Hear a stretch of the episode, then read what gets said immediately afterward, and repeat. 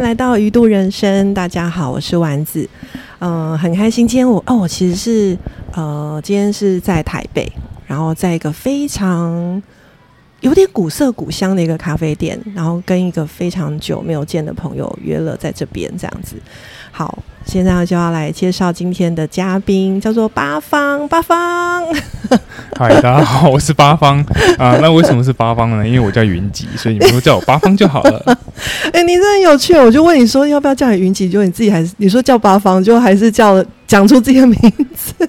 对，在江湖走跳，总是要有第二个名字啊。对对对对，有点像是艺名的概念这样。对，就是呃，当当有人要找我的时候，我发现来者不善，就说哦，我是八方。好，让他可以那个跟你保持一点那个微微的不认识这样子。有一点点这种感觉，而且另外一方面是你有一个你有一个绰号的话，会让大家更容易记住你。嗯嗯嗯，就像我叫丸子一样。没错，丸子姐，是是是，我们都认识二十年了。我刚才计算了一下，想说天哪，有吗？你不是也还很年轻吗？是我刚当完兵，就大学毕业这样。是是是，好，那其实今天为什么会邀请到八方呢？其实呃，八方是一个我觉得是很有趣的人哦，我真的没有没有想象他就是在。啊、他年轻的时候会到今天会是这样子的身份，他现在是一个酿酒师这样子，然后然后所以就很想说，可以透过八方他的生命经验呢，或者是他的故事，可以让大家可以更认识把啊酿酒师这个职业，或者是说，诶，如果说我们有什么样的呃疑问，也许从八方的分享里面可以得到一些这样子。诶，那这样的话，一开始也想请八方稍微自我介绍一下，你现在主要是酿酒师的身份啊，比较多是在做什么？然后还有没有其他的职业这样子？哦，嗯，我现在是台虎精酿的酿酒师兼品管人员，然后我自己同时有在开酒吧，嗯呃，我还是台湾自酿竞赛的评审，那日本酒的历酒师，然后呃还在学的研究生，哦，对，然后偶尔会去呃学校做一些演讲跟文化推广。对是是是，那我现在在台虎精酿的话，那是一个在细致的酒厂，那我们嗯专门做一些风格很跳脱、跳脱框架的啤酒，嗯嗯嗯，我知道你真的身份很多哎、就是、哦。就是。嗯，上帝很奇妙，就是他带领人在生命中前行的时候，他永远不会只开一扇窗就关一扇门，他可能同时会开很多扇窗，然后他会邀请你去体验他为你预备的人生。嗯那嗯如果你 always 对他说 yes，那你会体验到人生，我觉得会是人无法想象的。像十年前的我，就不会知道我现在是一个这样子的状态。哦，是。当我们对上帝说 yes 的时候，其实会有更多的可能发生，这样子。嗯，哎，那这样就有点好奇了，就是在你这么多的身份的，就是生活会是长什么样子的？有点想要请你介绍一下酿酒师的一天会是什么样子。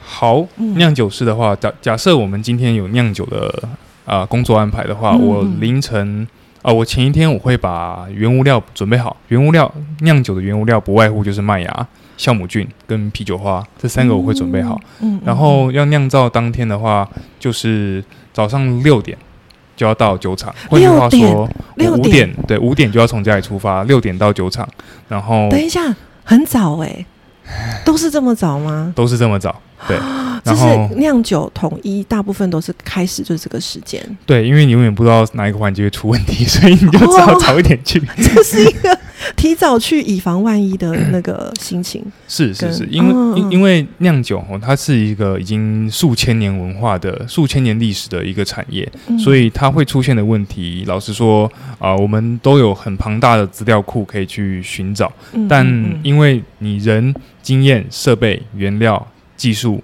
还有你要酿的那个配方都不一样，所以我们都嗯需要有一些弹性空间来让我们处理紧急应变的状况。哇，所以就变成六点就要到现场这样。对，六点要到现场，然后我们就开始开锅酿酒。那嗯酿酒的话，如果很顺利的结束，大概就是六个小时，嗯，然后我们就可以收拾场地下班。如果不顺利的话，我们就是要 求救，然后我们可能要修修机器，可能要呃调整我们的啊比例，调整我们的配方，然后要重新去思考说，诶，我要怎么样把这个可能会失败的酿造救回来？对，哇，是是是，所以如果假设今天顺利，就可以有点像提早下班的感觉，对不对？我们的工作工作安排是事情做完就可以下班的。嗯换句话说，嗯你事情没做完就是不能下班。我懂，我懂这种责任制的概念。哎、对，但就是哦当天就是你酿酒的时候是这样子。那嗯品管的话，呃，我可能就是要兼顾我们的产线，就是他今天要充填包装，我要去取样、测微生物、测物理化学、测它的铝罐封的有没有够紧，嗯然后它重量够不够，它里面含的二氧化碳好不好？嗯，这是品管的工作。嗯，是是是，哇，听听起来真的非常的专业，然后也很复杂，哦，然后就在想说，哎，那这样子的话，嗯、就像刚刚你说的，其实以前你也没有想过说自己会做这个工作，那你这这一路是如何变成酿酒师的呢？哦，我觉得上帝一直在引导我往前进。就是我大学的时候是念生物科学，嗯，嗯那生物科学的部分就带给了我很充足的微生物的知识。嗯生物化学的知识，还有呃，像是细胞分子和蛋白质等等的那些知识，都在大学的时候建立。那因为念生物科学，所以很清楚毕业就等于失业，所以哎，是这样吗？真的，所以大四的时候我就在找下一个，我以为嗯。生技是台湾还蛮夯的产业，没有啊，一声股叹息股票从来没有起来过。哦，我们都误会了，这样。对，就是生技在台湾比较多，都是啊、因为你说要走生物医学，你走不赢医学院的；你说你要走生态，你又走不赢森林系、园艺系。哦，你要说要走呃呃，好比说生态多样性，嗯你又可能就是只能在公家机构，像是环境保育中心或者是林务局。嗯嗯嗯，它的出路其实以我们现代人喜欢的那种模式跟收入而言，它是没有那么吃香的。嗯所以变成说，大三、大四的时候，大家都会急着要去研究室，然后找一份研究工作来做。嗯，但是研究路线，对，但这嗯不是我想要的。我想要更贴近社会的需要，我想要更贴近土地的真实状态。所以嗯我就在大四那一年，我想要转农业，那我就开始预备啊、自己之后要转农业的知识跟技能。那后来我到了国外去念农业的研究所，硕班是念英国的 Newcastle，它有一个有机农业硕班，是我在那边念了农业，然后我的毕业论文是做大麦。哇哦，大麦，那哎，台湾有大麦吗？台湾有在嗯台中，为什么啊、呃有云林麦寮这个名称呢？就是因为从以前的苗栗的院里到云林的麦寮，它都都是小麦的产区。哦，小麦之余，是他们会，种大麦，就作为饲料给牛羊吃。嗯所以麦子在台湾在日据时代的时候，一直都是一个主要的农产品。特别是他们要南进的时候，它就是很重要的资源，嗯嗯，做部队的供给这样子。是是，对所以你去读大麦的相关的产这个知识，其实在嗯。台湾应该还用得上的，还用得上，而且我在那个时候跟呃丸丸子姐也认识了一个马玉安，呃，我跟他一起合作，嗯然后我们在台中就是有一段时间是务农的，那我们就专攻小麦，是然后做面粉。对嗯。他现在也还在继续在耕耘这一块，嗯。而我的话就是在中间的时候发现到说。我想要赋予粮食更高的价值，我就要有加工的技术，因此我就在出国去进修呃啤酒酿造，而会念啤酒酿酿造也是因为我大呃我研究所的时候那一个学校，它是给我研究大麦的呃有机跟生态多样性，嗯。而这个大麦就是跟一间啤酒学校做产学合作，所以他们就推荐我去那间啤酒学校念书，啊，我就学到了啤酒的知识。哇哦，这这感觉就有有种串来串去，然后就串到那里去了。对，它是一个、呃，就像是河流从山上各个不同的涓涓细流往下，然后嗯，后来就全部汇聚在一条主要的呃大大河里面那种感觉。是那条大河叫做酿酒。对，因为我我我这可能是这可能是我最后会会投入很多心血去学的东西。为什么呢？嗯因为在英国有一句话，就是你给人一杯酒，你就浪费他五分钟；你教人去酿酒，你就浪费他一辈子。等等等等，你其实是想要让人 所以我这辈子大概就是留到这里，对我不会再继续往就是更更更更哦远的地方前进了。对是是，这辈子就要在这里了，这样我还蛮欣然接受这个结果的，因为酿酒实在是太迷人了。是我刚刚嗯在听你讲的时候，就在想说，酿酒一定有吸引你的地方，让你觉得它有趣，或者是让你心会觉得兴奋的地方。对，你是怎么？你觉得酿酒是一个什么样的一个工作，或者说它酿酒是一个什么样的事情或工艺？这样子在你打开发酵槽的那一瞬间，发潮发潮发酵槽，哦当你打开发酵槽之前，对，嗯当你打开发酵槽之前，你永远不知道它会是什么味道 惊喜感吗？啊！对，而且嗯呃，我目前为止所学到的知识告诉我说，人对于发酵这件事情能够嗯掌控的程度大概。最多最多百分之五十、百分之六十，哦剩下的四成、三成，你就是交交给上帝、交给自然、交给酵母菌去表现。嗯，那它就会自己长出对它它想长的样子。它就会从糖水变成啤酒，哇，真是太酷了！这很酷吧？因为我想说哎、窄水就变久了，糖水就变久了耶。这跟耶稣的神迹不是一样吗？很，我刚刚也觉得很耳熟啊。对对对 哎，那，那好，哎、我刚才听你讲的时候，我感可以感觉到一种兴奋感，就是对于未知的兴奋感。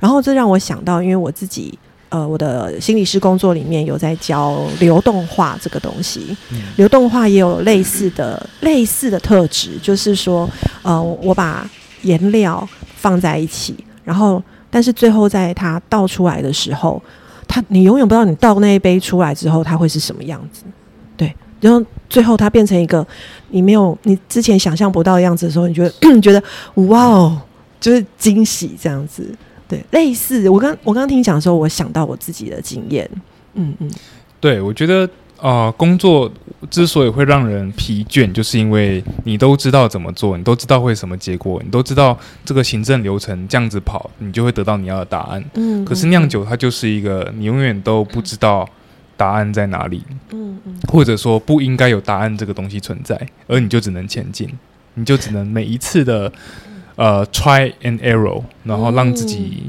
变得更好，然后很努力的去学各种知识，即便他用不到。哎，不过这样让我有点好奇，因为打开发酵槽之前，你永远不知道这一桶酒会是最后会是什么味道。那所以是不是就会变成会有那种季节限定？是这个原因吗？因为我刚刚想说，呃，我们通常都会喝同样类型的酒，然后它是品质保证是这个味道的。那那这跟你刚刚所说的会不会有一些冲突或不一样的地方？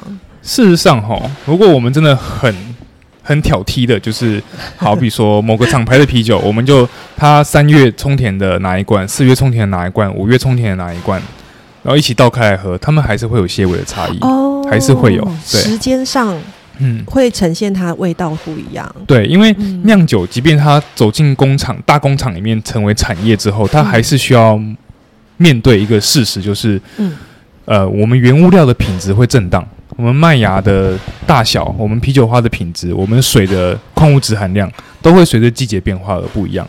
而工业化，它的目的就是要抹去这些所有的变因，让它成为品质一致的东西。嗯也因此，就是为什么呃，台湾很大的酒厂，它做出来啤酒就这么单一。因为他们光是要抹去那些原物料的差异，他们就用尽所有的资源了。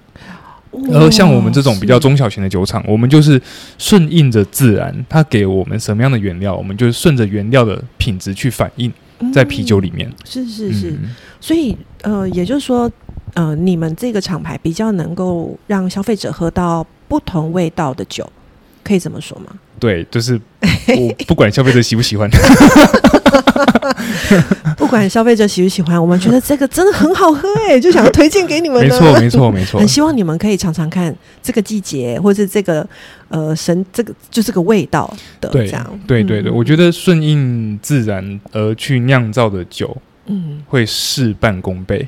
嗯，等等，再说一次，顺应顺应自然，它给我们的原料，然后嗯去酿造的酒只是前提是酿酒师有足够的知识跟经验啦。是是，他所做出来的东西就是可以事半功倍。功倍，也就是说不会说花了很大的力气，但是就是耗尽资源，就像你刚刚说的，耗尽更多的资源。可是我只是得到了就是品质一致的产品，这样而已。对，举个例来讲好了，就是以台湾的冬天而言，它大概是秋天好了，秋天跟冬天左右的时间点，它大概是温度二十度，十六到二十度。嗯，这个温度最适合发酵。嗯，如果我们在这个季节做酒的话，我们得到好品质的酒的几率会很高。嗯，那我们就可以省去冷却的电力跟冷却的啊能源、冷却的那些水，我们就可以得到很好的酒。而我们这个时候就很容易可以酿出啊品质很优质的产品，然后我们就可以把它。啊，装在桶子里面，然后熟成。那明年大概天气开始转热的时候，嗯，就可以考虑把它试出，或者那个时候正好是味道最棒的时候，就可以把它拿到市面上去销售给消费者。所以我会觉得，嗯，这也是我在英国有有机农业里面学到的一环，就是啊，上帝的创造每一个都有它的道理在。是是是，而且我刚刚听到你讲。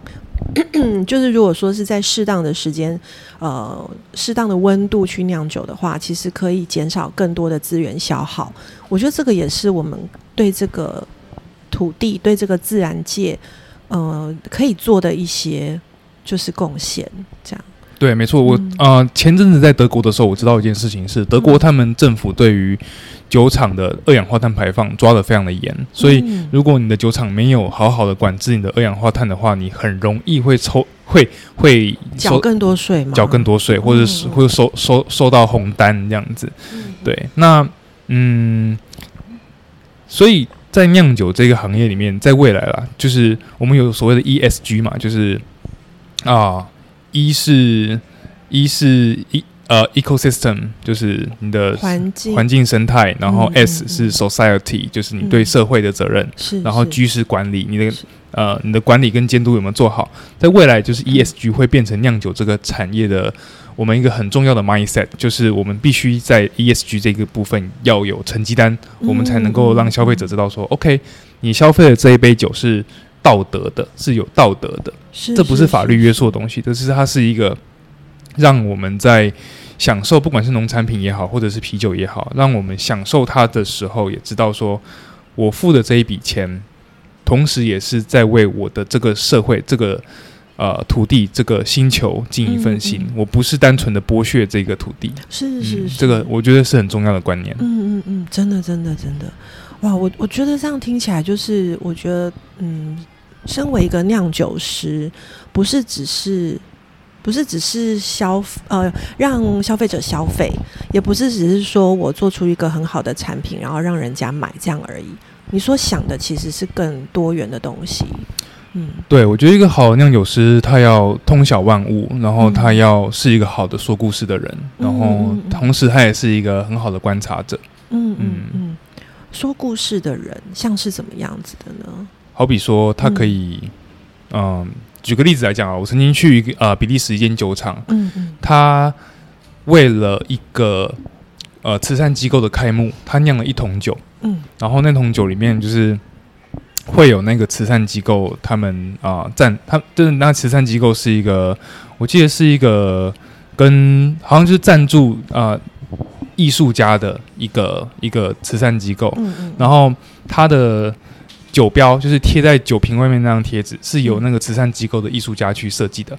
哦，然后他就是会卖出这一瓶酒的同时，会有大概三成的利润会给那个慈善机构。嗯，有点像是募募捐的概念，然后去做这一件事情。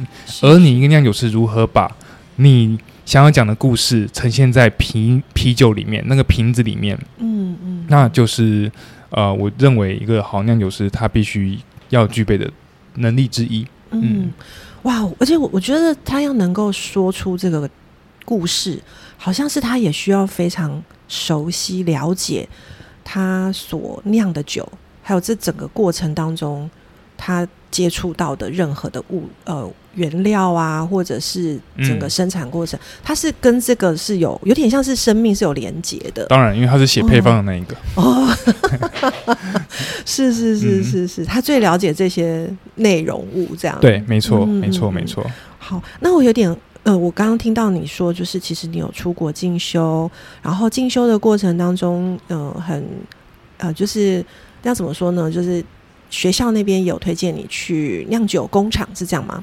酿酒，呃哎、，酿酒学校，对对对对学校，对对对，嗯是学校。然后我有点好奇，就是说这些，就是你做的这些事情啊，你有哪些是觉得你被培养起来的？这样子，哪些知识或者是技能这样子？知识或技能呢？对，嗯，或者是能力这样。你知道，在打电动的时候，就是你随着你每一次升级，你都会有一些新的技能点数。嗯，技能点数你就可以自己去选择啊，我要放在啊，我要放在力量啊，我要放在防御啊，我要放在我自己的 那个速度上面，就是你可以分配，很好，你就是可以分配你的技能点数嘛，对不对对？对对对。那我觉得在酿酒这一块，我一进入这个产业的时候，我发现我的技能点数其实已经很多了。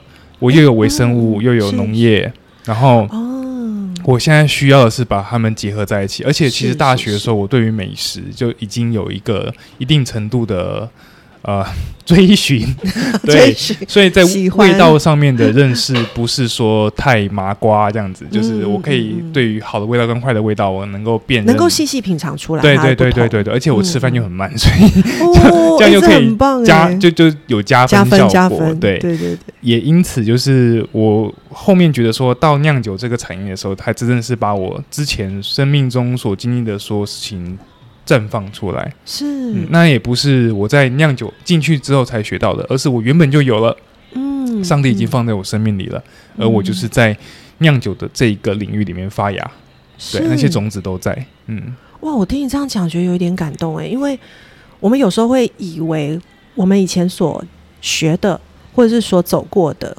嗯、会不会是嗯、呃不知道以后用不用得上，就是会有怀疑或者是不确定，然后没有把握这样。可是其实上帝很奇妙，就是有时候以前我们所经历的、所走过的，绝对不会白费，上帝会使用这样。真的，甚至在校园出版社实习的时候的文字工作，也是我现在在帮我的那个酒吧写那个 menu 的时候就，哎可以用，嗯可以用的，哇，对对对对对，就是编辑的能力这没没没错没错哇没错，哦，真的好棒哦！就是呃，一路走来，就是这些都会累积成为你的能量，你的你的滋养，这样子。对嗯嗯嗯，，对，是嗯好。诶，那我也有点好奇哦，因为我觉得我们有时候怎么说呢？基督徒对于喝酒这件事情，有时候会贴上一个标签，会觉得说好像喝酒不好，然后而且圣经也有说，就是要就是不要醉酒嘛，哈之类的。那我也在想说，从圣经的观点，或者从你的观点，你是怎么看待饮酒这件事情？你成为酿酒师之后，嗯，对于喝酒这件事情、饮酒这件事，有没有什么不一样的看法？这样，事实上没有诶、欸因为就是不要喝醉就好了，不要喝醉不就没事？对，其实这是一个很简单的道理，就是所有的东西嗯你剂量太多了都不好。你即便像是喝水，你喝水也是可以喝到水中毒。嗯，嗯对嗯因此，没有什么事情是呃，圣经上也说万事都互相效力，使爱神的人得益处。是，而这个万事都互相效力，就是我们在所有事情上都有所节制，它就会使爱神的人得益处。而我觉得喝酒这件事情还有另外一个面向，就是你侍奉的是上帝，你很清楚这件事情，所以你就不会让自己喝醉。你侍奉的是马门，你就会很容易让自己走偏。可是如果你知道你侍奉的是上帝，你的节制的心就会因此而很强壮。嗯，那嗯嗯我不认为说，呃，喝酒这件事情是不好的，因为修道院他们也都酿酒啊，给修士他们在斋戒期的时候当营养的补给品。那为什么他们可以喝啤酒呢？嗯他们为什么不去喝糖水就好？是不是？就是因为这个东西它的存在是上帝的设计，它的创造，嗯而我们滥用了就不好。网络也不好啊，网络也犯罪啊。为什么教会不禁止人上网络？教会要禁止人喝酒？嗯，嗯我就觉得这是一个，嗯，介于就是，嗯，睁一只眼闭一只眼，跟有没有啊、就是很明确的跟大家说啊，这这个该怎么做的差异。如果今天我们都对喝酒这件事情有我们的文化，我们都知道它的底线在哪里，我们根本不太需要为这种事情去操心或烦恼，就是因为我们没有这一个没有这一个界限，所以我们才很容易因为怕越界而不去尝试。像台湾明明就面山面海，可是我们都会跟小朋友说啊，海很危险，山很危险。嗯，而我们不去了解它，不去尝试磨练那些技能的话，我们永远都看不到海有多么辽阔，山有多么壮丽。是是是，的确的确，你刚刚讲到那个蛮重要，就是不要滥用就好啦。哈，其实有时候关键就在于我们是超过了呃，怎么讲？我们可能想要的更多，其实那个动机是想要的更多。对，但是如果我们知知道我们真正满足的来源是什么，我们可能我们能够得到快乐。我们真正的快乐是可能跟上帝有连结，与人有连结，我们能够找到生活的价值感。其实我觉得那个满足很自然就会有了。但当我们觉得很空虚，或者是觉得不快乐的时候，有可能我们就会想要用一些呃，会让我们暂时得到快乐方式，然后快速的。就是添加在自己身上，然后可是这有可能就会过量或者是过多这样子。没错，我们都会说喝茶很醒脑嘛，然后哎，喝茶很健康，喝咖啡很醒脑，喝酒很开心。对，他开心开心就过头了。对对对对，而且我也在想说，像圣经中也有在一些宴席当中，就是是要喝，就是是喝酒的，用酒来交谊。其实这也是我们。在我们人类的历史文化里面，在圣经里面有也有描述，这是一个很呃酒是我们在交易当中的时候的一个，就像茶跟水一样的存在。呀，对对对。事实上，我去过希腊，那个时候他们的文化是这样的。嗯，我今天要办一个结婚结结婚喜宴，我就是拿出我们家最大的水缸，里面装满葡萄酒。嗯嗯，大家就要喜宴里面把葡萄酒喝完。所以才会有耶稣把水变酒的那一个，大家就是觉得说奇怪，你怎么把最好的酒留到最后才上？你是不是不想让大家喝完？这是真的，这是真的。哦，等下，你刚刚讲的是是你现在现代的时候去希腊？对对，我我在 不是古时候的哦，我都能穿穿越时空的话，我就告诉自己要买台积电这样。对，我我会我会这样讲，就是因为我那时候在英国学农业的时候，我们去希腊上课哦。去希腊上课的时候，我们去一个叫格里特岛，它是整个欧洲文明的起源地。那在那边有一个啊米诺陶诺斯牛头人的那个迷宫，然后有呃很多就是西元两千年前。就是有那边有一些橄榄树有见过耶稣这样子，就是两千年、三千年的橄榄树在那个岛上还这么久，还这么久，还活这么久。它当然那个树已经很丑，然后橄榄又不好吃这样子。对，但是那个岛上有个博物馆，里面就放满了这些呃呃西元两千年，呃对不起，西元零年到西元一百年左右的文物，古文物都在那边。哇，好酷！你就可以看得到那个时候的人，他们生活的。样貌跟真的就跟新约里面写的很像，嗯嗯嗯，对，是是，而你就可以去去去感受得到，说哦，原来原来耶稣是在那个时候大家是这样生活的，嗯，对，嗯，哇，真的很酷哎，对，就是其实我觉得我们是可以享受上帝创造的美好的，其实呃，这个葡萄酒也是，我觉得也是其中一项，对。然后，但是同时，我们又可以不要被酒精控制，可能就是呃，知道自己为什么而喝而喝，对不对？哈，你侍奉的是酒精还是上帝？对对对，真的，这就是最大的那个差别。对，是的，是的，嗯，哎，说到这里啊，就想到，因为刚刚一开始你自我介绍的时候，你有介绍你自己不同的身份，然后其中有一个是酒吧，你有现在在经营一个酒吧，是的，是的，是是是，是的。那我有点好奇，是怎么样开始这个？酒吧这个经营的行副业吗？还是主业？事实上，那一年就是原本啊要去泰国跟别人呃创业盖酒厂，然后因为 COVID 的关系，所以就没有去了。后来就是遇到一群一样是 COVID nineteen 的难民们。那 难民，我们就是因为 COVID，所以没办法出国念书，没办法出国工作，没办法呃去把自己的梦想。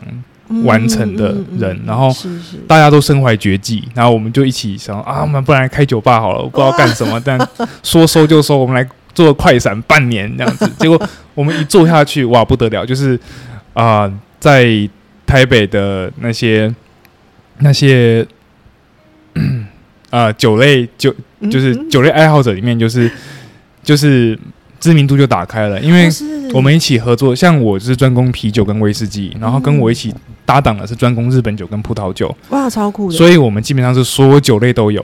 哇，所以去你们那边什么都可以喝得到，对，我们的专攻、嗯呃很精的瓶装酒，品质很很高级的。品质很好的瓶装酒，那我是负责啤酒、威士忌，然后我 partner 是负责日本酒跟红白酒。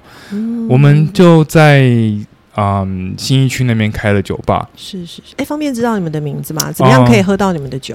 我们我们店址在啊、市政府捷运站四号出口外面，嗯你一个左转就看到了。一个左转对，，现在叫杨坝，羊是绵羊的羊，然后爸是酒吧的爸。哇，这名字很有趣，很可爱，羊爸，因为我们现在店长是外号叫绵羊，以以前的店长外号叫熊爸，对，所以以前是熊，现在是羊这样子哦，所以改过名字吗？因为因为换店长了，然后我们哦熊爸啊、呃那个就是我之前的 partner，专攻日本酒跟红白酒的，他现在去日本工作了，因为解封了，他回日本工作了。嗯嗯，那我们就换了店长，换了店长就换个店名，这样子嗯。我们也想说把它做成一个有个人特色的酒吧，这样子。嗯所以如果有大家有兴趣的话，可以 Google 上搜寻 Sheep Bar，就是绵羊的那个 sheep，然后酒吧的 bar、就可以找得到我们的店了。嗯，是是，哇，真的太酷了。对，所以其实您就是本身自己有个主业酿酒师，然后还有其他副业，然后包括也有接一些的演讲，做一些的推广这样子。对，那有点好奇，就是你的时间上是怎么样管理？然后让自己可以做到说，哎，好像我可以做我的主业，但同时也可以经营一些我觉得有兴趣的事情，这样子。嗯，是这样子。我一直是觉得说，呃，我的人生要在什么样子的工作上完全奉献。老实说，嗯我们家有个工作狂，那他就是我老爸，就是啊、呃他的他这辈子都奉献给他的工作。嗯那我看着他，我就告诉自己，我绝对不要这样。嗯，对。那可是我想要累积一个东西，叫做影响力。嗯，那在累积影响力的话，我要怎么样去实践这件事情呢？嗯啊、老实说，我现在觉得白天的工作，那个 full time 那那个全呃白全职的工作，它是我的主业吗？呃，它占掉我最多时间，嗯但是它对我的影响力是最没有帮助的。嗯嗯嗯但是它给我源源不绝的灵感，嗯，让我在我的副业上面可以有所发展。嗯嗯。所以，呃，影响力这件事情其实也是校园给我的，用生命影响生命。嗯。从这边出发去啊、呃让我开始去累积自己对于我这个产业，还有我想要讲的故事，嗯。我有能不能够在这件事情上继续的啊、发挥上帝放在我生命中的那些那些事情，嗯。对，让我在我在跟消费者、跟这个社会，或者是跟其他不认识的人讲我的故事的时候，能够有更多的共鸣跟回馈。嗯。我的时间安排基本上就还蛮普通的、欸，我觉得，因为我曾经看过我爸的行事历，他基本上打开那个 Google Calendar，嗯。它就是个彩虹，彩虹。每一天都是用小时当单位去安排他的工作。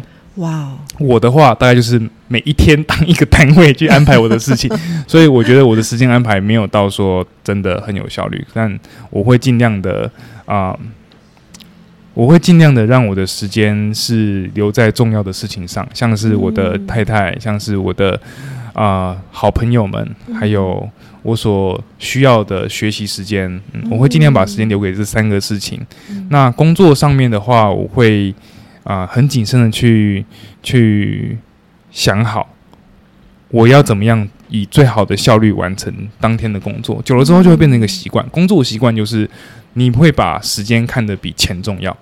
当已经有这个习惯之后，很快的你就会建立起自己的工作模式。那每每一天别人花八小时做完的事情，你能不能够花七个半小时？嗯那能不能七个小时？在品质不变的前提下，你能不能够找到最好的 solution 去处理每一个可能会出现的问题，或是预防会出现的问题？嗯嗯，我觉得现在这就是我工作的态度跟习惯。虽然有些时候别人会看不懂，但是我很清楚自己到底在干什么。嗯，是我有刚刚刚听到蛮重要的，就是呃，我看重时间大过于金钱，然后我看重一些价值，呃，尤其是你在乎的人，还有你在乎的，嗯、可以是投投资回馈到自己身上的那个资资产，我觉得那个是很重要的，而不是一直耗能的消耗或者是付出这样而已。投资自己比投资台积电还要来得有 有效。我觉得这个小主题好像一直出现？没办法，就是这这这一两年真的是呃，嗯大家都看到呃股票或者投资这件事情的是是那个高低，对一个周期就是这样。嗯，是，而且我刚刚其实有听到一个，我觉得蛮嗯留在我心中一个蛮印象深刻，就是你说的影响力。对，这个影响力好像是那种人跟人之间的，就是像你刚刚说的那种，把一些重要的事情说出来，说故事，然后让人听见之后，好像对一些呃重要的事能够有一些的回呃，那叫什么呢？共共鸣鸣，对，共鸣或者是被激励起来了。对，那我觉得这个好像是呃，我们这个时代也很需要的东西，因为呃，有时候有些事情是我们不太了解的，但是其实很需要有人把一些我们不知道的但很重要的事情说出来。嗯没错没错。我觉得上帝放在我心中的那个护照就是受造物关怀，嗯而在这一条路上，你要能够说服人去关注他，要花特别多力气。我们会关注战争，我们会关注孤儿，我们会关注性别不平等，嗯我们能关注呃快要绝快快要濒临绝种的黑尾鱼吗？很难，因为它很好吃。嗯对对，所以呃，受造物关怀这件事情，在我的在我的生命里面，它我会说它会成为我的一个护照，是我希望这些小生命们，这些嗯跟跟人很不一样的物种们，都还是可以在这个世界上继续欣欣向荣，因为他们跟人一样，都有权利在这个世界上继续待下去。而人与土地的和好，某种程度才可以矫正人很多道德上面的缺陷。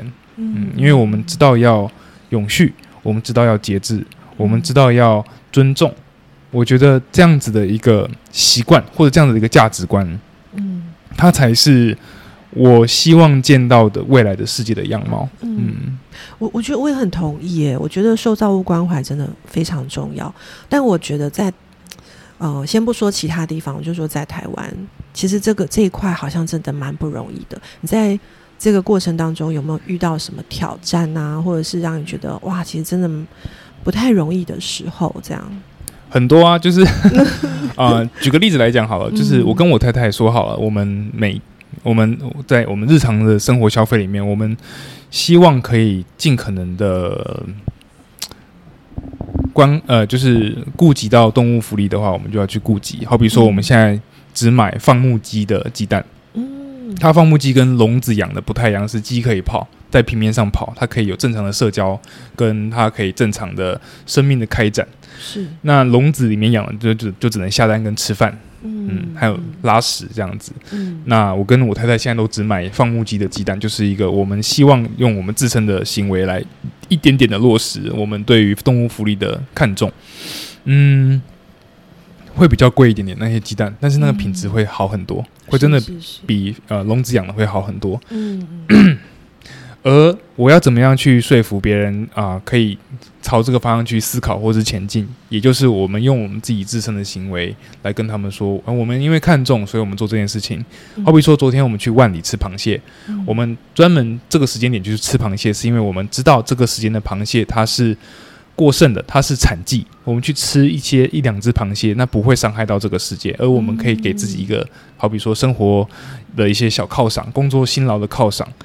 那像这样子一个行为，就会跟说，哎，现在是十月底、十一月嘛，我们螃蟹是产季，我们去吃螃蟹，跟我们是呃五月、六月不是螃蟹的产季，我们还要硬要去吃螃蟹，那会造成很大的差别，就是我们五六月吃的螃蟹，它是呃比较稀，就是它的数量会比较少，而我们又把它吃到更少，嗯而我们十月、十一月去吃螃蟹，它是数量很多，我们去吃它，它数量还是很多。差别就是在于说，他们的生态、他们的生命繁衍不会因为我们的一个呃要满足自己私欲嗯的动机而受到影响，他们可以继续的在这个生在这个星球上继续延续跟存活。嗯我觉得像这样子的一个吃东西的习惯，就是一个很基本的、很基本我们对待这个土地的观念跟看法，嗯所以有机农业它是一个很好的切入点，或者说在台湾，我们不要讲有机这么这么呃有一点太高谈阔论，太太太有点拉高那个嗯。嗯拉高那个标准，我们就讲一个比较切实际的，我们只要讲生态友善就好了。嗯嗯我们找一个生态友善的农场，或者找一个生态友善的店家，我们支持他，我们呃固定跟他做一些消费，让他可以继续讲他的故事。嗯我们支持他，可以让他继续做他自己想做的事情。那个店家，他是不是可以在未来影响更多人？是是是，我觉得只要做到这件事情，